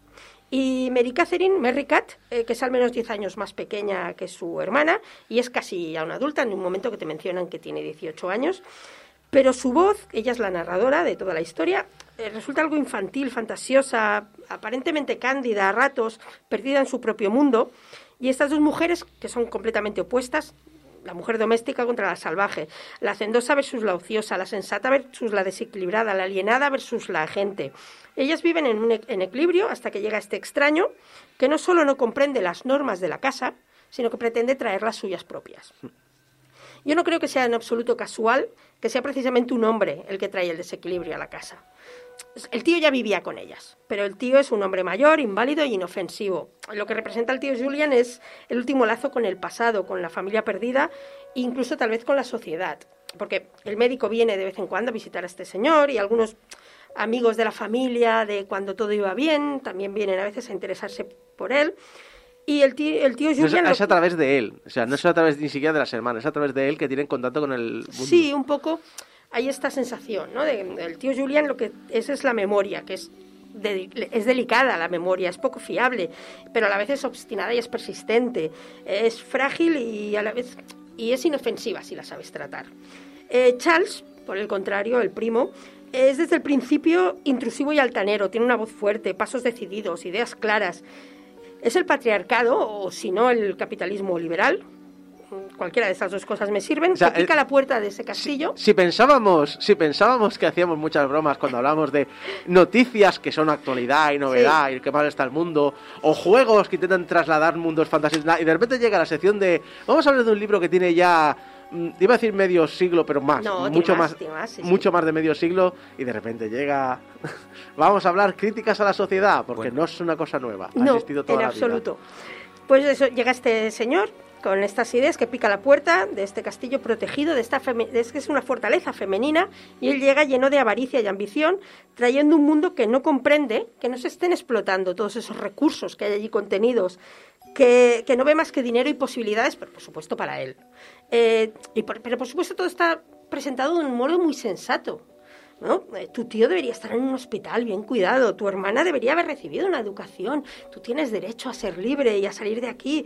Este dinero podría invertirse y dar beneficios.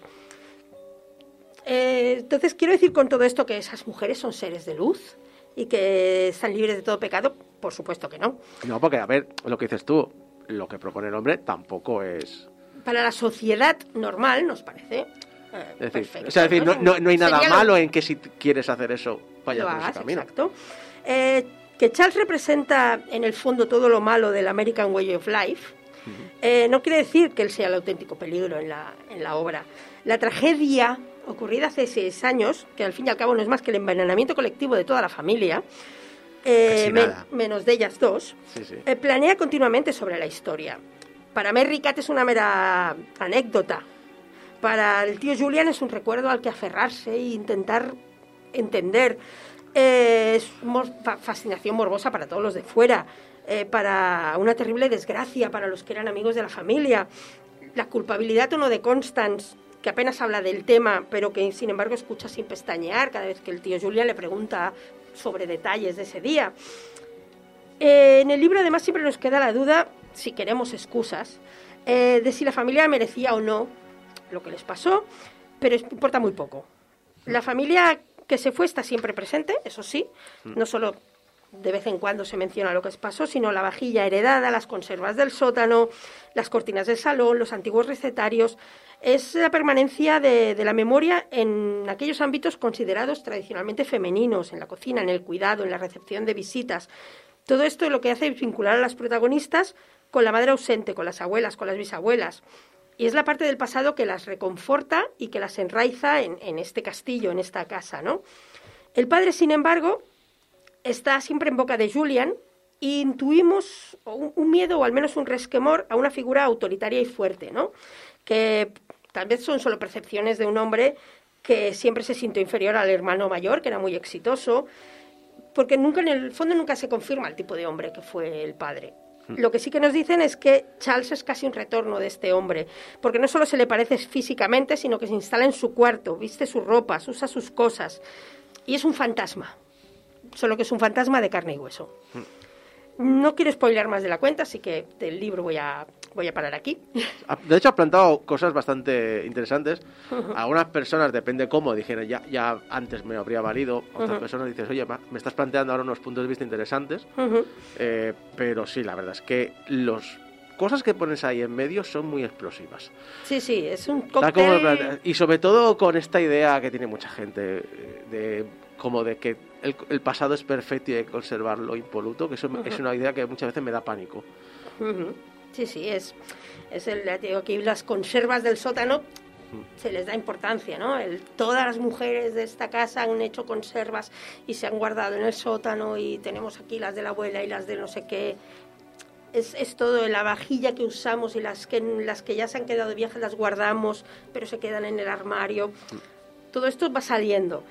Eh, pero como digo, tampoco quiero extenderme más porque si no al final sí que voy a soltar algún spoiler. Lo que sí que os diré es que no sé si Shirley Jackson tenía una intención de que fuera un misterio quién es realmente el culpable de las muertes o cuál fue el motivo de las mismas. El lector, el lector yo creo que un poco inteligente, no tarda ni cinco páginas en hacerse una idea aproximada y esta se va afianzando a medida que vamos leyendo.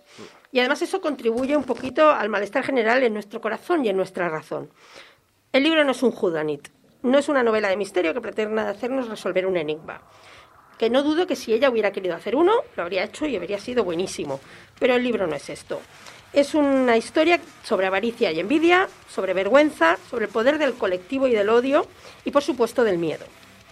Y es una lástima que esta señora se muriera tan joven, con tan solo 48 años de edad, aunque es cierto que a la vez es casi un milagro que llegara a 48 años de edad fumando y bebiendo como lo hacía. Sinceramente, Porque la señora le daba bastante al drinking y al fuming. eh, exactamente. Fumaba ma- como, fumaba como un carretero, bebía como un cosaco. Más o menos, sí, sí. Es que me hizo mucha gracia porque decías, no, es una señora que se va con su marido, eh, América rural, profunda, en un pueblo muy conservador, bla, bla, bla. Y en el momento que me la imagino fumando y borracha todo el día, digo, es que no me la veo en el pueblo, no me la veo. No, no lo veo, no lo veo, es que no lo veo. ¿Era una socialité? Era una, sí, era... ella del ambiente que venía era un poquito esto. Era, Sí, era como muy de, de fiestas, de muy Sí, de de- tal. fiestas, pero además estas fiestas intelectuales, de, Sí, sí. de incluso hacemos medio representaciones y cosas así en nuestras fiestas y, y de repente pues ese pueblo. Aún así, en este tiempo, ella pudo escribir seis novelas, más de 100 relatos, numerosos artículos, dos, dos libros autobiográficos e incluso seis cuentos infantiles. Porque total, por el pueblo no iba a pasear. Sí, sí, pero todo esto, a pesar de que su marido era profesor en la universidad, era ella quien, como suele decirse, traía el pan a la mesa, mientras cuidaba a sus hijos, atendía las visitas y mantenía la casa. Que digo yo que con todo esto, un poco de la vida de pueblo, acabas hasta el moño, Sí. todo. Normal que acabase, normal que estuvieses todo el día borracha, yo también Sí. acabaría así. Sí, sí, O era... sea, o estoy trabajando, estoy, eh, eh, estoy viendo aquí un Stephen King.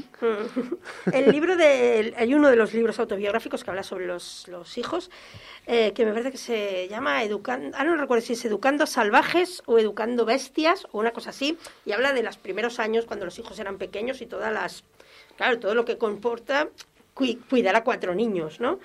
Eh, pero bueno, ¿qué es eso? Que es, que es una autora que, por favor, buscarla y, leeros como mínimo la lotería, eh, la maldición de Hill House y siempre hemos vivido en el castillo, aunque todo lo demás merece la pena también. Como curiosidades, si me da tiempo, Sí, sí, de tienes poquito tiempo. rápida, sobre la maldición de Hill House hay varias adaptaciones, hay dos de cine. Se puede ignorar la de los 90, aunque tú me A mí, digas... a mí me gusta. Yo lo único bueno de la, de la adaptación de los 90 es Catherine Zeta-Jones con vestidos vaporosos. Lo vamos a dejar ahí. Sí, Es The una, Haunting. no, pero a ver, la Es película, la, esa película. Es la, película de guion es incomprensible, pero la presentación de la casa Sí, sí, la es, casa... no, es que es la grosa es esa, o sea, una película sobre casas encantadas que no tiene una casa encantada en condiciones no es una buena película y The Haunting consigue una buena casa encantada. Ahora sí, el guion es una mierda. o sea, Lo es- único Sí. bueno de esa película es la banda sonora. También, también. Y Catherine Zeta-Jones. Estáis sacando muchas cosas buenas de una peli que odiáis los tres. Es espantosa. No, no, a mí me gusta. Bueno, a mí me introdujo al género de las casas encantadas y es el único género de terror que me gusta. Pues tienes que ver la versión de 1963, que esa sí que es Esa bastante fiel al es libro. muy risible. Esa es buenísima. Y la serie de Netflix, por supuesto, que como os he dicho, eh, no tiene. Es, es una adaptación muy libre, pero es muy buena. Luego, además, hay una adaptación de La Lotería. Es un corto de, me parece que es 1962. Lo podéis encontrar en YouTube. Y además, La Lotería también tiene un cómic dibujado por Miles Hyman, que pues, curiosamente es nieto de la escritora. Porque Hyman era el apellido de Casada. Y la adaptación de We Have Always Lived in the Castle, eh, Castle perdón, es de 2018. Salen Taisa Farmiga, Sebastián Stan y Crispin Glover, el padre de Marty McFly. Yo no la he visto porque quería leer el libro primero. Eh, pues, pero ahora quiero verla, aunque tiene pinta de que va a ser flojita. También hay que decirlo. ¿eh? Y luego está Shirley, que es la biografía de la autora, eh, con la, la actriz Elizabeth Moss haciendo de Shirley y está muy grande, muy, muy grande. Y nada, con esto termino. Leed mucho, que casi siempre es leer bien, y nos escuchamos en otro momento. Pues como han preguntado en el chat, eh, siempre vivimos en el castillo, es la obra recomendada esta semana por parte de Mari. Muchas gracias y nos vemos en el próximo La Hora de las Letras.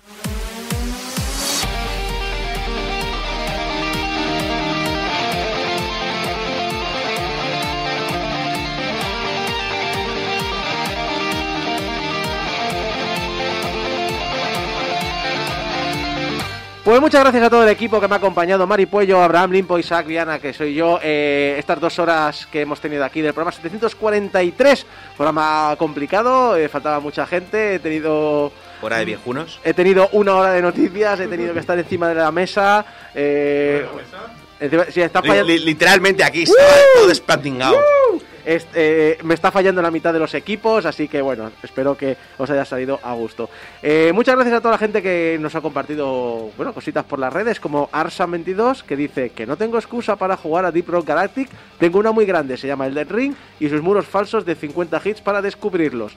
Bueno, el masoquismo y los fetiches sexuales que tenga cada uno ya es cosa vuestra. José Antonio Delgado dice, gran programa chicos, a pesar del conflicto de intereses. Hablábamos de la entrevista a Javi Gutiérrez.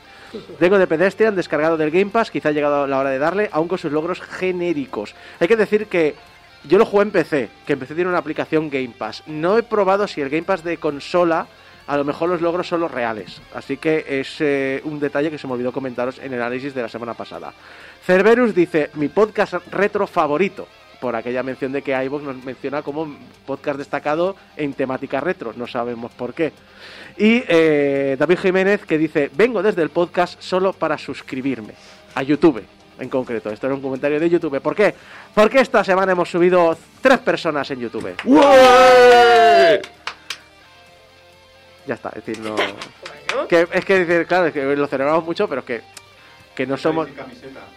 Sí, sí, claro, claro, debe ser por eso. Recordad que nos podéis ayudar con donaciones a portalgameover.com barra donaciones, portalgameover.com barra donaciones. Ese dinero va directo a nuestro hosting eh, para que se conserven los MP3 forever and ever y que en el futuro los historiadores digan, pero qué cojones hacía la sociedad del siglo XXI eh, compartiendo esto. Recordad también que estamos en todas las redes sociales como Portal Over y que nos podéis escuchar en la radio en directo, pero también en descarga directa, iTunes, programas de podcast, iBooks, YouTube y Spotify. Y recordar enviarnos vuestros mensajitos de amor a público arroba portalgamer.com y vuestro mensajito de odio a eh, el, eh, el Ethereum va a acabar con el sistema arroba portalgameover.com.